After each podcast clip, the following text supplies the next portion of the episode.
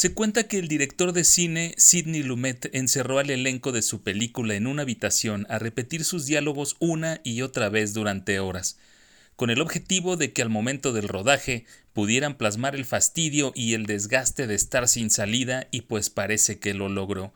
Yo soy Oscar Valleza, hoy hablaremos de un clásico de la cinematografía llamado El drama judicial por excelencia y que cumple 65 años de su estreno.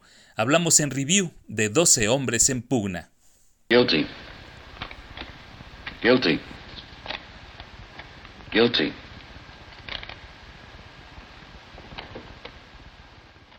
Not guilty. Son los años 50, recorremos los pasillos de un edificio de tribunales de justicia norteamericano. Abogados suben y bajan de los elevadores, una familia celebra alguna resolución mientras un oficial de seguridad les pide guardar silencio. De pronto, se abren las puertas de una sala de audiencias para introducirnos a un caso emblemático que se prolongó durante horas, complejo y que polarizó a la sociedad de la época. Un adolescente de 18 años es acusado de asesinar a su padre y enfrenta el delito de asesinato en primer grado, y al ser un delito grave para un tribunal penal, la pena de muerte sería obligatoria.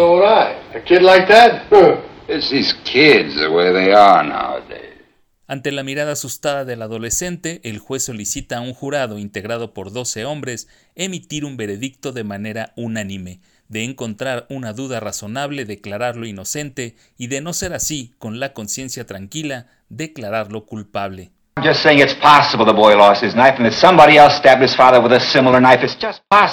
Es verano y uno de los días más calurosos del año. El jurado debe encerrarse en una habitación y debatir en torno a la vida del menor. Todos están convencidos que es culpable de haber apuñalado a su padre menos uno, el miembro número 8. La situación implica permanecer en la habitación más del tiempo esperado. El jurado número 8 piensa que no es fácil enviar a un adolescente a la pena de muerte sin antes deliberar entre ellos o sin suponer que están equivocados. Mientras expone sus argumentos, el resto del jurado se molesta, se incomoda y el temperamento de sus miembros desata los primeros conflictos. No hay decisión unánime. Este caso fue muy popular en Estados Unidos durante los años 50, presentado primero como una serie de televisión y después como una obra de teatro, lo que cautivó al legendario actor Henry Fonda a hacer una película sobre esta historia y propuso al director Sidney Lumet a realizar su primera película, 12 Angry Men de 1957, conocida en México como 12 hombres en pugna. La idea original es del entonces escritor y guionista de televisión Reginald Rose, distinguido por sus historias de crítica social y controversia política. En Doce hombres en pugna pone sobre la mesa las responsabilidades de un ciudadano que se convierte en jurado, su obligación de agotar todas las posibilidades, revisar con objetividad cada una de las pruebas, examinar las declaraciones de los testigos, las evidencias y actuar con honestidad. La vida de un adolescente parece un asunto de cotidianidad, pues está en manos de hombres indecisos que guían su opinión por lo que resuelvan los demás. Entre ellos se encuentra el déspota, el soberbio, el indiferente y hasta el indolente que ya quiere irse para asistir a un juego de béisbol. También surgen factores que cuestionan la eficacia del defensor de oficio o la veracidad y objetividad de los testimonios presentados, en una clara crítica hacia el sistema judicial norteamericano de la época.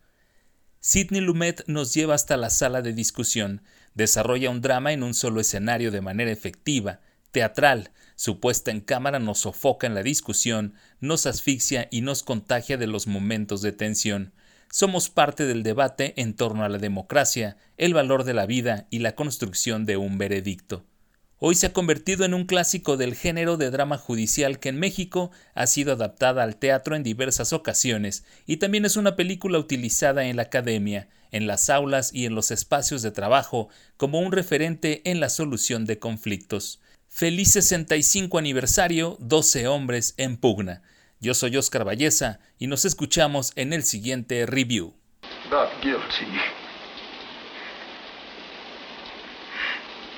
Not guilty.